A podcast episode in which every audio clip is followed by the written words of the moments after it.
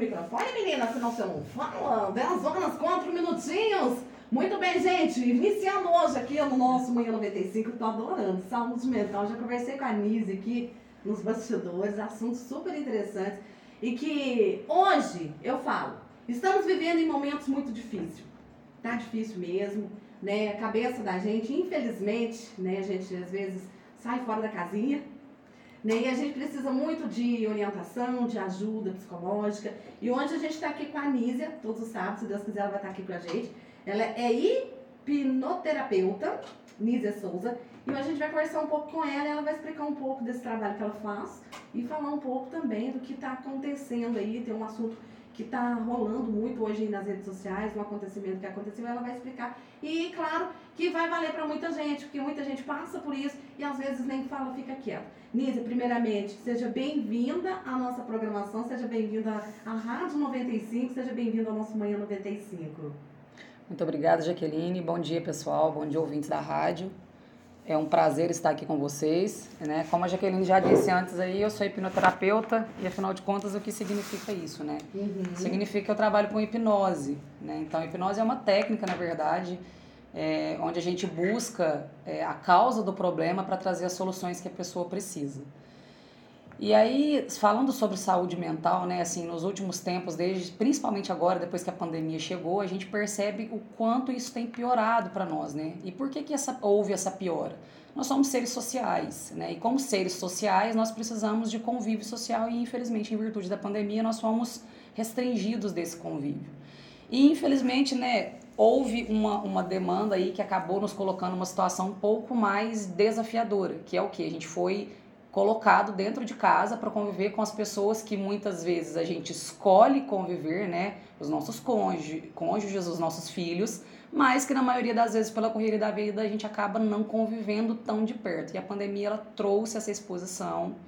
E aí os conflitos eles passaram a ser cada vez maiores entre as famílias, né? A gente teve uhum. muito problema na pandemia. Eu lembro que logo no começo eu tive muita cliente, muito cliente procurando, com problema de relacionamento, problema na vida conjugal mesmo, né? Porque infelizmente a gente entra naquela rotina. Sai de manhã, tem uma rotina de trabalho, volta para casa e às vezes essa convivência, o diálogo, a comunicação vai ficando de lado.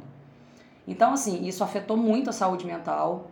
Hoje o Brasil, a depressão é a maior, é a doença que mais é, é, acomete as pessoas né, ao redor do mundo e nós brasileiros estamos no ranking como o país que tem mais síndromes de ansiedade. Né? E isso para nós é assustador. Uhum. Por quê? Porque a ansiedade, na verdade, ela não é uma doença, né? Ela é um estado, né? Mas, infelizmente, ela tem feito muitas vítimas e cada dia mais é comum, em todas as idades, você se deparar com esse tipo de sintoma. Muita gente pergunta, tem gente que não sabe o sintoma da ansiedade. Sim, sim. Tem gente que não sabe os sintomas da ansiedade e às vezes tem e tá achando que tá com outras coisas, até toma remédios, né? Se automedica. Então, quando a gente fala de ansiedade, Jaqueline, o que que acontece? A ansiedade, por que a gente fala que é um estado, né? Porque a gente fala uhum. assim, quando a gente nasce, a gente não tem nada. A gente vem nesse mundo como uma folha em branco. É lógico que né, existem algumas doenças, mas enfim, nesse, nessa questão mental, a gente não tem nada, a gente é folha de papel em branco. Uhum. E o que, que a ansiedade ela traz para a pessoa? Então a gente vai ter assim os sintomas mais comuns, né? As pessoas elas têm falta de ar, ela tem taquicardia, Algumas pessoas elas relatam que elas têm é, um, um, nervosismo excessivo, então o estresse fica muito alto. Perde a paciência. Perde a paciência. As pessoas elas, elas acordam no meio da, da, madrugada achando que elas vão infartar. Essa é uma sensação muito comum da pessoa que sofre de ansiedade. E aí o que, que acontece nesse estado? A pessoa ela vai para o hospital, aí ela chega lá, e aí quando ela chega, o médico vai fazer os exames, vai fazer eletro, vai fazer várias coisas e não acha nada. O que a gente mais recebe em consultório é isso as pessoas chegam, passam pelo médico, fazem check-up e o médico não acha nada.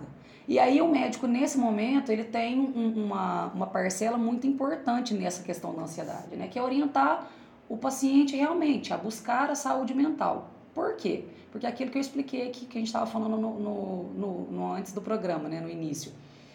Tudo aquilo que nós somos hoje vem de uma programação. Né? Então, assim, são comportamentos que são aprendidos ao longo da vida, né, na infância. Uhum a criança, quando ela quando ela está ali na fase do desenvolvimento dela, ali de zero até os oito anos, ela não tem ela não tem esses olhos que a gente tem. É como se ela é como se a gente quando vai crescendo a gente criasse um óculos. E esse óculos, ele vai dizendo pra gente, isso é certo, isso é errado, isso pode, isso não pode. E isso vem, na verdade, do nosso meio. Então, vem da influência que os nossos pais têm, da maneira como eles vivem, os nossos avós, os tios, a sociedade, a escola que a gente frequenta. E aí, assim, se a gente for pensar num contexto geral, todo mundo tá, infelizmente, sobre esse tipo de influência. Ou seja, o meio influencia tudo. Só que cada pessoa reage de uma forma. Então, é por isso que cada pessoa vai, ela vai ter um tipo de saúde mental, né? Então, por exemplo, hoje fala-se muito de crenças limitantes, né? Por que, que a gente tem a questão das crenças limitantes? Porque cada pessoa ela é criada num meio, num ambiente. Cada família tem um jeito de funcionar, uhum. não existe certo, não existe errado, né? Na verdade, o que existe é uma consequência, né? Em virtude de uma determinada ação, de um, de um determinado comportamento, de um determinado aprendizado durante a vida, a gente vai desenvolver maneiras de pensar, maneiras de lidar com as coisas. Então, por exemplo, falando da ansiedade, é muito comum a gente perceber que a pessoa que ela está em crise de ansiedade, ela tende a ser uma pessoa que ela vai geralmente olhar muito mais para os problemas, né? Então ela tem uma tendência ao pessimismo. E aí nesse ponto tem uma coisa que é muito interessante. Hoje fala-se muito de ser positivo.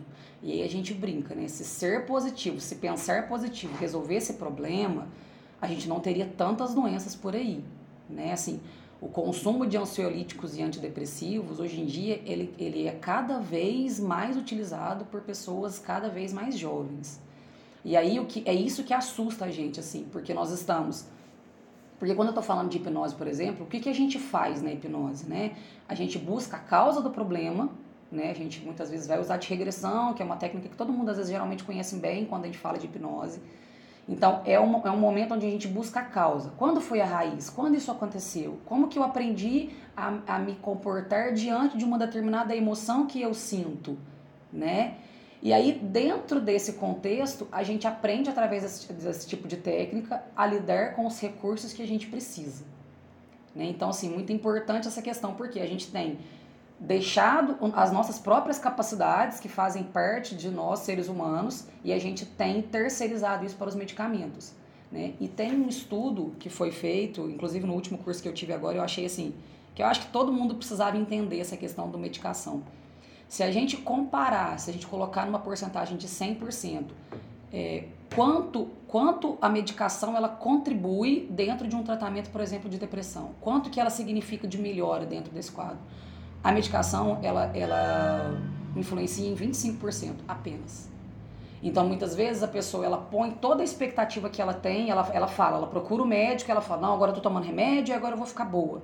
Só que dentro de um contexto, é, se você for medir, e isso for, foi medido várias vezes dentro de, de, de várias pesquisas, né? então assim, a gente tem vários estudos científicos sobre isso, a medicação em si ela só tem 25% de efetividade sobre o problema. Ou seja, é muito mais uma questão de cuidar da sua saúde mental, de cuidar do ambiente que você vive, das coisas que você lê, das coisas que você assiste. Né? Eu estava aqui uhum. comentando antes com você que há cinco anos atrás, que foi quando eu conheci essa técnica, eu tomei uma, uma, uma decisão pessoal, né? Eu era uma pessoa que eu consumia conteúdos como novela, por exemplo. Uhum. E eu entendi o quanto aquilo tinha mensagens subliminares, né? Assim, mensagens sutis que muitas vezes vão contra né, coisas que a gente entende e aprende que são importantes para nós, o quanto aquilo de certa forma influencia a maneira como você pensa, né, o quanto aquilo muitas vezes, ao invés de, de te nortear para o caminho da solução, te leva para o caminho do problema cada vez mais. Né? Então, naquele momento, eu. É, é, assim, é muito uma questão pessoal, não estou dizendo aqui que você vai deixar de assistir televisão e que todos os seus problemas vão resolver. Uhum. Mas foi uma coisa que para mim fez muito sentido. Eu parei de assistir novela e aí eu fui, lógico que eu fui substituir isso, então eu fui estudar, fui ler, fui me interessar por outras coisas e isso me ajudou a pensar de forma diferente. Então assim, isso é uma coisa prática que a gente pode fazer. Tomar cuidado com o tipo de programa que você assiste. Se você levanta de manhã e você vai ligar o noticiário e lá Nossa. no noticiário só vai falar para você que matou, que roubou, que a crise do país está cada vez pior. Tudo bem, é uma realidade. É, mas a gente não precisa começar o dia assim, né? Exato, você não precisa alimentar isso o tempo todo, uhum. porque tem uma coisa que a gente fala muito nessa questão da saúde mental. Onde você coloca o seu foco, uhum. aquilo cresce, ou seja, aquilo ganha força. Se eu passo a olhar só para o meu problema, né? Por exemplo, ok, a gente tem várias pessoas que perderam o emprego na pandemia, isso realmente trouxe consequências tanto emocionais quanto financeiras para o país todo, para o mundo inteiro, né? Não tem como a gente deixar isso de lado, é um fato. Mas é aquela história. O que, que eu posso fazer para resolver?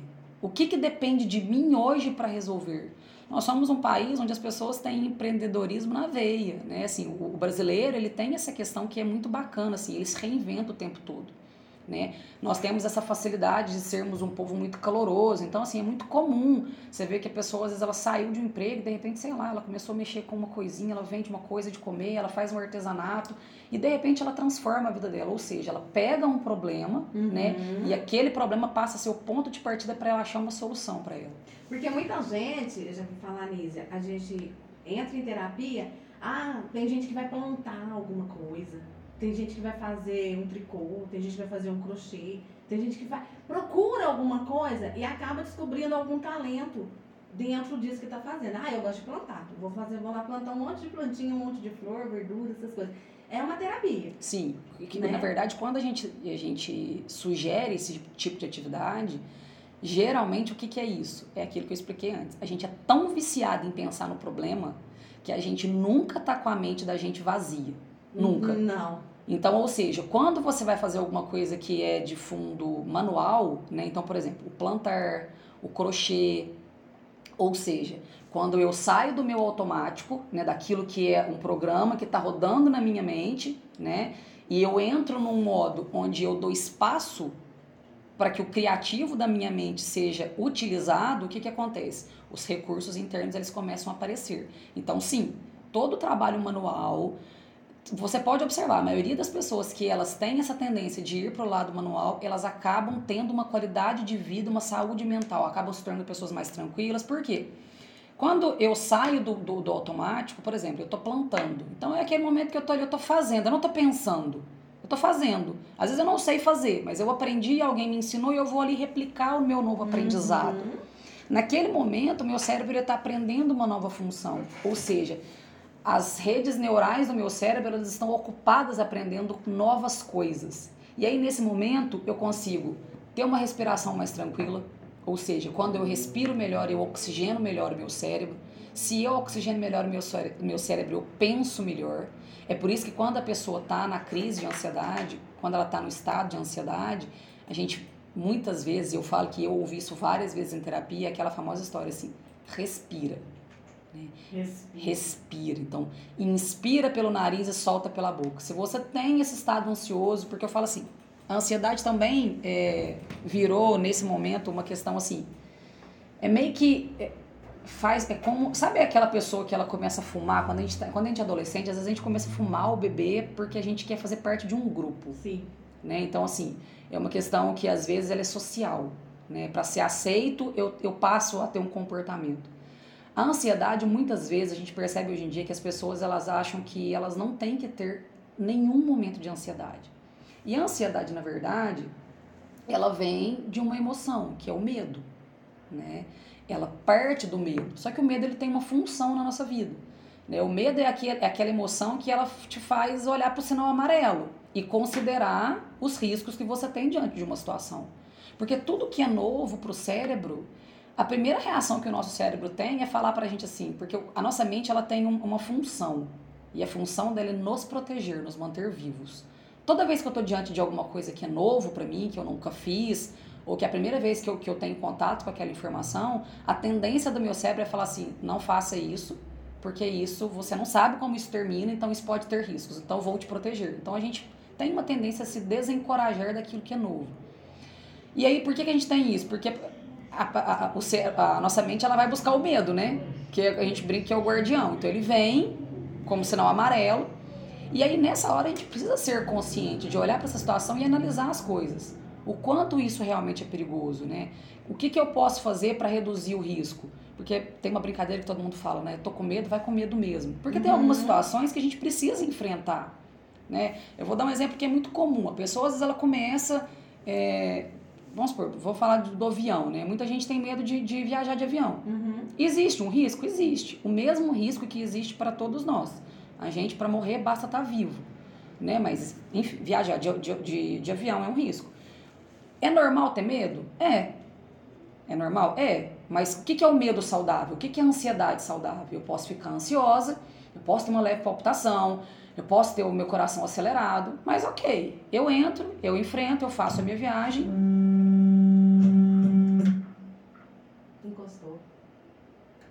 Pode continuar agora. Encostou. Então eu faço a viagem, ou seja, eu enfrentei o medo, aprendi uma nova experiência, né? E ou seja, passei por um estado de ansiedade, mas ele não me prejudicou, ou seja, ele não me proibiu de fazer nada, ele não ele não foi um, um, um agente que me impossibilitou de fazer algo que é importante para mim. Quando que a ansiedade ela vai começar a criar problemas? Quando ela passa, por exemplo, no caso do avião, a pessoa ela precisa viajar, mas ela não vai. Ela não vai, ela não consegue. E aí, ou seja, o medo ele está na verdade é, a gente fala que é podando essa pessoa, né?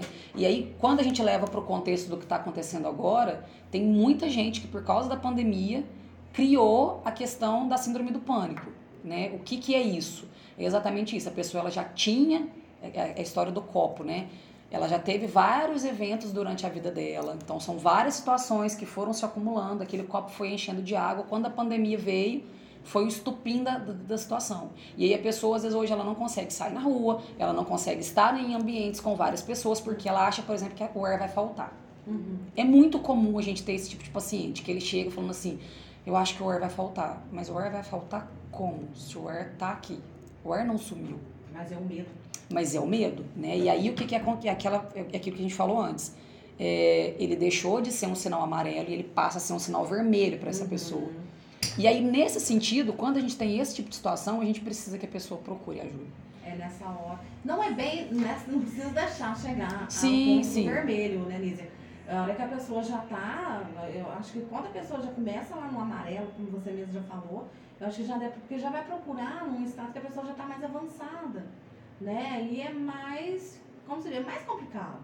É, na verdade o que acontece é assim, a gente, a gente fala que. Só que a gente só vai na no vermelho. Exato.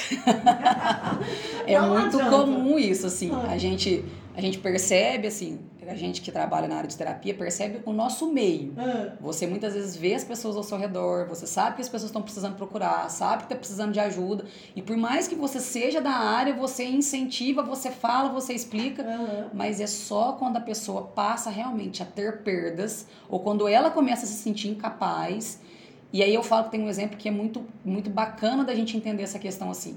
Quando você está numa situação e é uma pessoa, é algo físico que está te impossibilitando de fazer alguma coisa, você tem uma opção. Você pode tirar aquela pessoa da sua vida, você pode ir embora. Se é um objeto que está te impedindo de ir a algum lugar, você pode arrastar, você pode pedir alguém para tirar. Ou seja, quando é físico, uhum. a gente tem uma ação que a gente consegue fazer.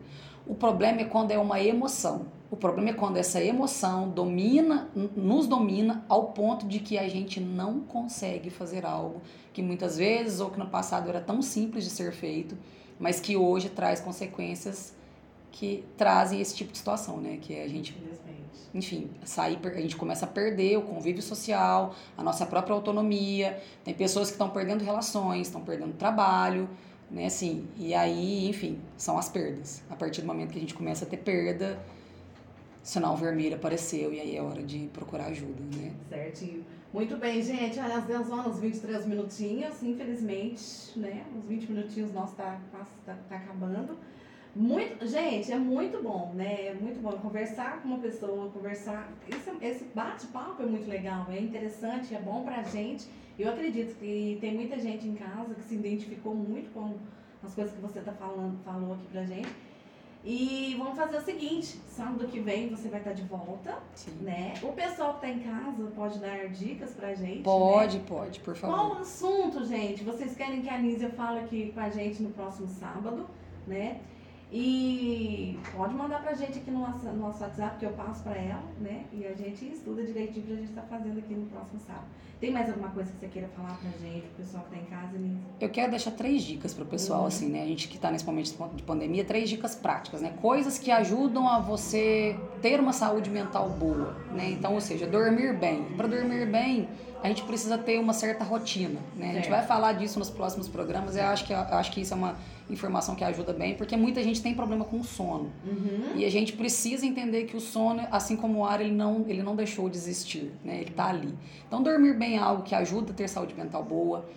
A alimentação é muito importante, né? É, a nossa energia, ela vem dos alimentos que a gente consome. Então, quanto mais em natura a gente consome os alimentos, melhor é a qualidade da nossa energia, melhor o nosso corpo funciona, melhor as nossas células funcionam. Água, muito importante, tá? Muita Estar água. hidratado, né? Isso é muito importante, né?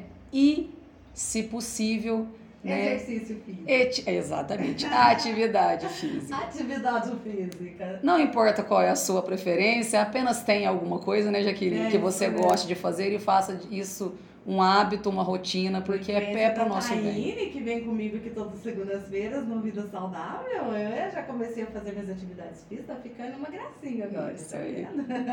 A alimentação mudou, tudo a alimentação dela. E aí, e aí, como é que ficou a sua qualidade de vida? Como que é a sua Nossa, saúde gente, mental? Outra coisa hoje tá de diferente, né? Nossa, é muito, é muito interessante.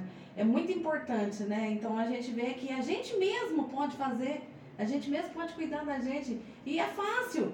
Caminhadinha, 30 minutinhos por dia, Exato. gente. Precisa fazer todos os dias, vai um dia sim, um dia não. Né? Para de comer aquele monte de coisas aí que faz mal, porque tem muita coisa que faz mal. Nossa, em uma semana, 15 dias, você já vê uma diferença muito grande. É muito Exatamente. bom, é muito bom. E a, cabeça, a cabecinha da gente também vira outra. Agradece, né? Agradece. A, a saúde mental agradece. Isso. Nízia, muito obrigada. Amei, amei mesmo de coração estar te recebendo aqui. Espero que sábado que vem você volte aqui com a gente.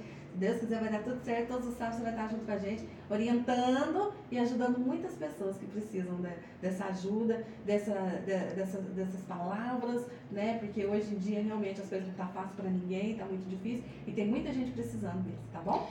E caso alguém queira conversar com você, Pode me seguir lá na rede social, Uhum. Nise Souza. Lá tem meu contato, meu, meu WhatsApp. Enfim, se quiser me mandar mensagem no direct, lá geralmente tá rolando algumas lives. Ontem a gente falou sobre relacionamento, essa semana a gente vai falar mais sobre ansiedade.